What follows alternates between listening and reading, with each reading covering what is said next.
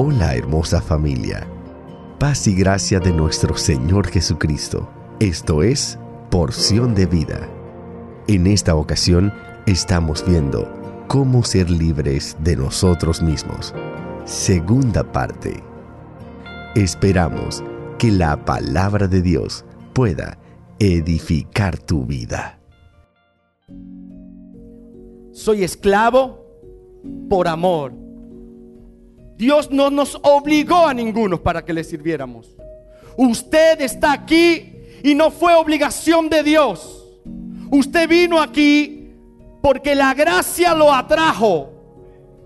Ahora, también el que usted permanezca firme aquí es también una obra de la gracia.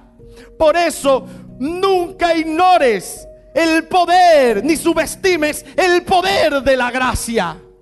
Porque el día que nosotros creamos que lo que hacemos es porque oramos, porque ayunamos, entonces no ponemos debajo de la ley. Si yo oro y ayuno, es su gracia que me lleva a orar y ayunar. Si yo me consagro, es su gracia que me permite ser separado de todo lo común, de todo lo ordinario. El día que yo crea que por mis esfuerzos he logrado construir una bella familia, y mire, el Señor a menudo te lleva a una posición donde tú te das cuenta que tú no tienes remedio, de que tú no eres bueno, que para lo único que tú sirves es para pecar, que eso es lo único que tú sabes hacer bien. Y hasta que tú no reconoces eso, entonces tú no eres libre.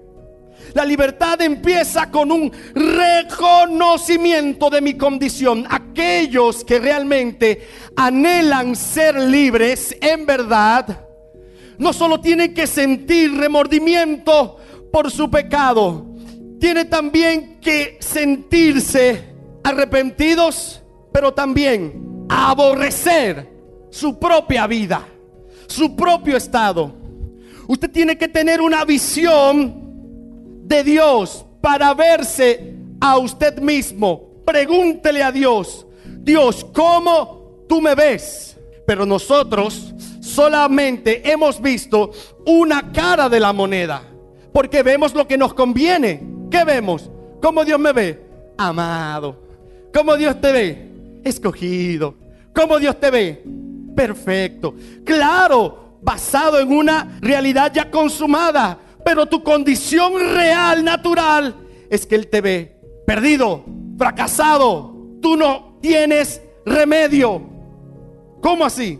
Es posible que esta palabra no te lleve mucho aliento al principio, pero tenemos que reconocer nuestro verdadero estado. Yo te pregunto, después que tú reconociste tu condición miserable, ¿qué vas a hacer? ¿Quieres ser perdonado? ¿Quieres experimentar la libertad de verdad? O estás cómodo con tu condición. Tú dices que el hombre por lo general peca y es normal pecar, que somos tan débiles que pecamos. Yo te digo que hasta que tú no aborrezcas y que tengas la experiencia del hombre de Romanos 7 que dijo, miserable de mí, lo que quiero hacer, no lo puedo hacer. ¿Quién me librará de este cuerpo de muerte? Hasta que tú no tengas esa experiencia de un reconocimiento de tu incapacidad, de tus limitaciones, hasta que tú no te aborrezcas a ti mismo entonces no podrás experimentar la libertad, porque la libertad solamente viene cuando hay un reconocimiento nuestro de nuestra condición. Yo soy vendido al pecado. Son palabras del apóstol Pablo. Estoy atado a un cuerpo de muerte. Lo que quiero hacer, no lo puedo hacer. Lo que no quiero, eso es lo que termino haciendo.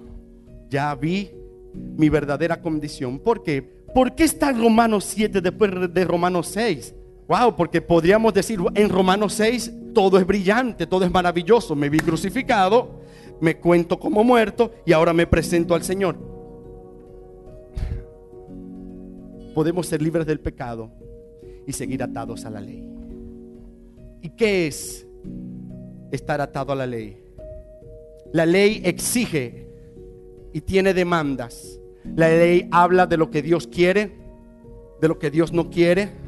de lo que Dios aprueba y lo que desaprueba. Pero aparte de nosotros tratar de cumplir lo que Dios aprueba y lo que desaprueba, nosotros nos ponemos nuestras propias leyes, aparte de las de Dios. ¿Y cuál es el problema?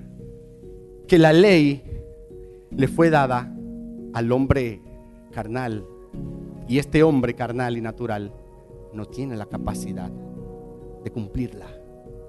Y Dios se la dio para que ellos se dieran cuenta de quiénes son en realidad y que no vaya a ser que comiencen a hacer cosas buenas en la carne y creer que ellos están agradando a Dios, porque solo agrada a Dios aquello que produce Dios en ti, no tú.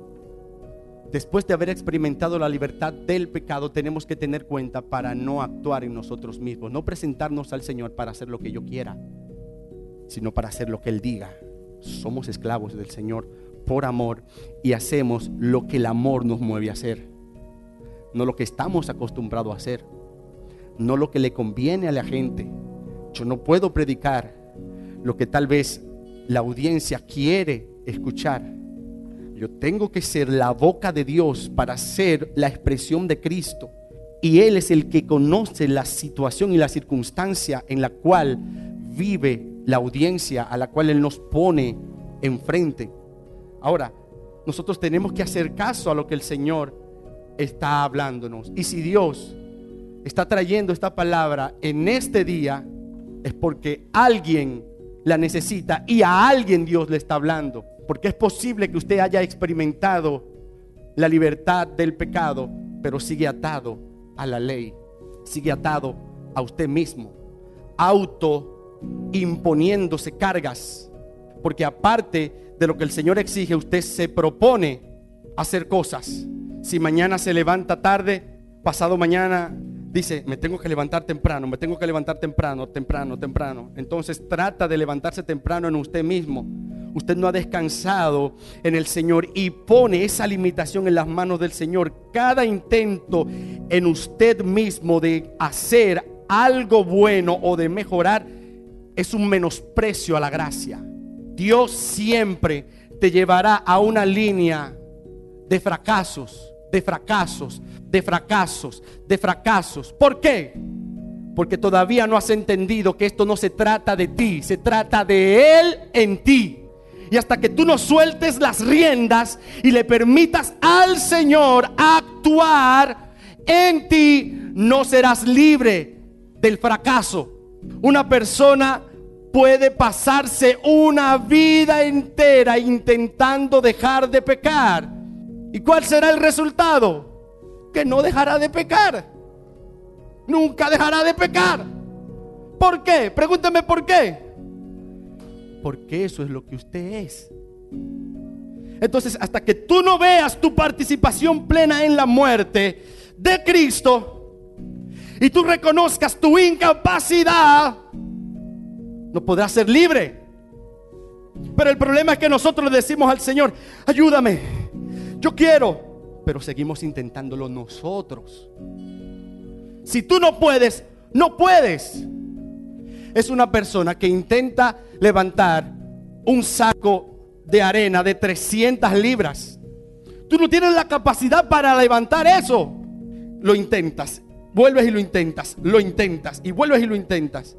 Hasta que al final tienes que rendirte y pedirle al hombre que tiene la monta carga que lo levante en tu lugar. La ley que te decía, levanta el saco de 300 libras. Y tú yo, yo he hecho ejercicio, yo soy fuerte, déjame ir. Oh. ¿Por qué Dios te puso 300 libras y no te lo puso de 20? Para que tú te des cuenta que tú no puedes levantarlo, que tú necesitas a Cristo todo esfuerzo que nosotros hacemos en nosotros mismos, estamos diciéndole implícitamente a Dios, no necesito a Cristo. Cada obra que tú haces en ti mismo, le estás diciendo al Señor, no te necesito, yo puedo arreglármelas, yo puedo salvarme, yo puedo ser perfecto. Así piensa el hombre natural. cada mensaje que insta al hombre a mejorarse es una negación a la gracia de Dios. Cada mensajero del Evangelio tiene que presentar claramente la incapacidad y las miserias del hombre. El hombre no tiene la capacidad de nada. Si no, Cristo no hubiese venido a morir por nosotros y a crucificarnos. Esa muerte lo que nos dice a nosotros es, tú no tenías remedio. Tú no tenías salida ni solución. Yo tuve que crucificarte. Pero yo quiero decirte que no todo termina en tus miserias. Porque precisamente esa es la razón de que Él nos crucificó. Para que resucitemos en nueva vida. Y que en esa nueva vida ahora nosotros podamos servir y presentarnos al Señor como siervos de la justicia. Siempre sabiendo que es Él en nosotros que hace lo que es agradable delante de Dios. Oh Señor, si podemos entender que nuestra vida solo sirve para ser un medio de expresión de Cristo que me habita. Gracias por acompañarnos nuevamente en Porción de Vida, fragmentos de predicación de la palabra de Dios para la edificación y crecimiento de tu vida en Cristo. Hasta una próxima entrega. Gracia y paz.